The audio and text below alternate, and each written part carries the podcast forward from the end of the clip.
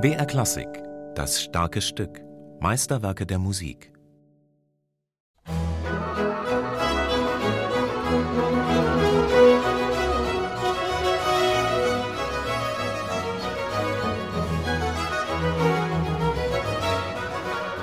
Ich halte die Brandenburgischen Konzerte für sehr starke Stücke, aber manche von ihnen sind eigentlich auch zu stark.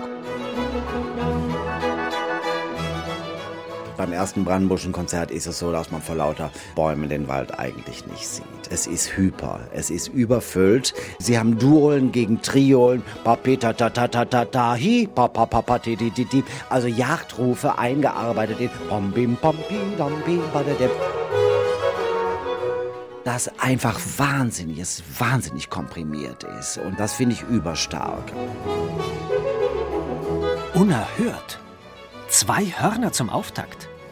Klingendes Symbol für eine aristokratische Lieblingsbeschäftigung. Aus Frankreich war die Parforcejagd in die deutschen Königtümer, Grafschaften und Zwergstaaten importiert worden. Der europäische Adel vergnügte sich eben gerne exklusiv, hoch zu Ross, sekundiert von einer bellenden Hundemeute, machten vornehme Aristokraten Jagd auf das Wild. Wenn sie eben nicht gerade Krieg führten oder am Hof repräsentierten, begleitet von würdig erhabener Musik. Jagd, Krieg, Affetuoses, Pastorales. Eine Vertonung fürstlicher Herrschertugenden aus der Feder eines Johann Sebastian Bach? Doch keine Parforcejagd in der fürstlichen Kammer sollte da erklingen, sondern eine feierliche Repräsentationsmusik in dem brandenburgischen Konzert mit der Nummer 1. Konzertare. Musikalischer Wettstreit von zwei Hörnern, drei Oboen und einer Violine Piccolo. Eine Musik, die wurde vermutlich uraufgeführt am Hofe Leopolds von Anhalt-Köthen, als zwei namenlose Hornisten Station machten auf der Durchreise im Jahr 1721. Kuhköthen spotteten vermutlich auch diese durchreisenden Virtuosen über die Residenzstadt, einer Station immerhin an der Hauptpostroute zwischen Hamburg und Leipzig. Vermutlich waren es berühmte Musiker, die ihren eindrucksvoll verschnörkelten Instrumenten nicht nur Naturtöne zu entlocken wussten. Les corps du chasse, wie der Adel in toute Europe auf Französisch zu sagen pflegte. Und auch ein Kapellmeister war ein Statussymbol, nebst untertänig untergebenen Musikern das fasst ein jeder Grand Seigneur en diminutif und jeder Dorfherrscher gleich ein paar Violon, Hautbois, Corps du Chasse etc.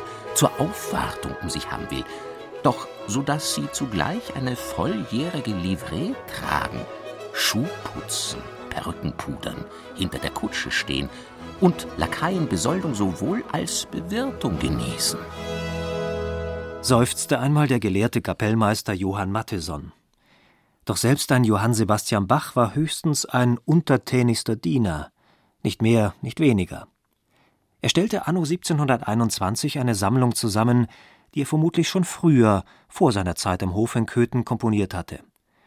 Concerts avec plusieurs instruments. Der Titel fast schon eine Untertreibung.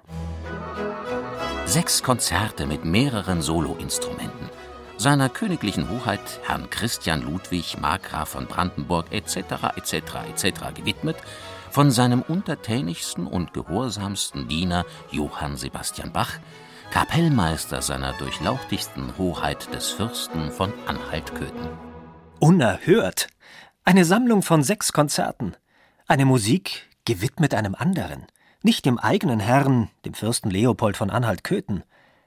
Waren die brandenburgischen Konzerte etwa ein Verstoß gegen das Protokoll? Nie wäre es einem Johann Sebastian Bach in den Sinn gekommen, diesen Titel zu wählen. Den erfand die Nachwelt. Denn die sechs Konzerte hatte Bach ja dem Markgrafen von Brandenburg gewidmet, im Jahr 1721. Auch wenn dieser nicht einmal über eine Kapelle verfügte. Seine sechs Kammermusiker hätten diese Lehrstücke, was sich Bach unter dem Konzertieren mehrerer Soloinstrumente vorstellte, ja gar nicht aufführen können. Ohnehin hatte Bach bereits vier Jahre zuvor seine Lebensstellung gefunden in Köthen. Fürstlicher Kapellmeister in Dienst eines Herrn, der von einem Musenhof in der Mitte Europas träumte. Die brandenburgischen Konzerte? Vielleicht brauchte der königliche Kapellmeister mit Namen Bach ja musikalische Visitenkarten, um sich in Erinnerung zu bringen bei einem anderen. Die Konzerte holte Bach vermutlich aus der Schublade, so auch das mit der Nummer eins. Zukunftsmusik? Dann hat man natürlich in diesem Stück also auch noch oben, also ganz groß und ganz klitzeklein miteinander kombiniert. Denn die Piccolo-Geige, dieses Quietsche-Ding, also dieses Kinderinstrument, macht natürlich einen, einen, sehr merkwürdigen Eindruck gegenüber den zwei schmetternden Hörnern. Man fragt sich dann immer, was, was soll das, was soll das eigentlich?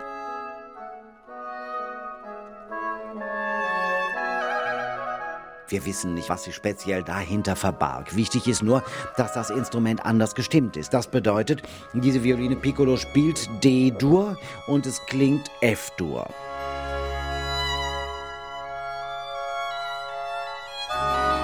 Violine Piccolo, eine Taschengeige, begleitet von Oboe, Geige und Horn im langsamen Satz. Schneidende Dissonanzen, ein ausdrucksvoller Klagegesang. Vielleicht sollte da ja mit leisen Tönen vorsichtig Kritik geübt werden. Hatte Bach etwa die Leiden des bei der Jagd erlegten Wildes vertonen wollen? Die Konzerte sollten ja vielleicht mehr die Kunstwelt beeindrucken als die Fürsten. Auch wenn der königliche Kapellmeister diese Stücke dem Markgrafen Christian von Brandenburg gewidmet hatte, dieser lebt auf einem Gut in Malchow und zeitweise im Stadtschloss in Berlin, wo er immerhin noch sechs Kammermusiker beschäftigte. Im Übrigen hatte jener Markgraf politisch nicht viel zu sagen, denn in Preußen herrschte der Soldatenkönig, der mit seinem Amtsantritt die königliche Kapelle in Berlin abgeschafft hatte. Diese arbeitslosen Musiker waren schließlich nach Köthen gezogen. Eine hintersinnige Anspielung? Markgraf Christian von Brandenburg überhörte vornehm diese Zwischentöne. Wie er auf die Widmung reagierte? Unbekannt. Die einstmals preußischen Musiker ließen unterdessen virtuose Töne vernehmen am Hof in Köthen, so auch im Concert avec plusieurs instruments Nummer 1.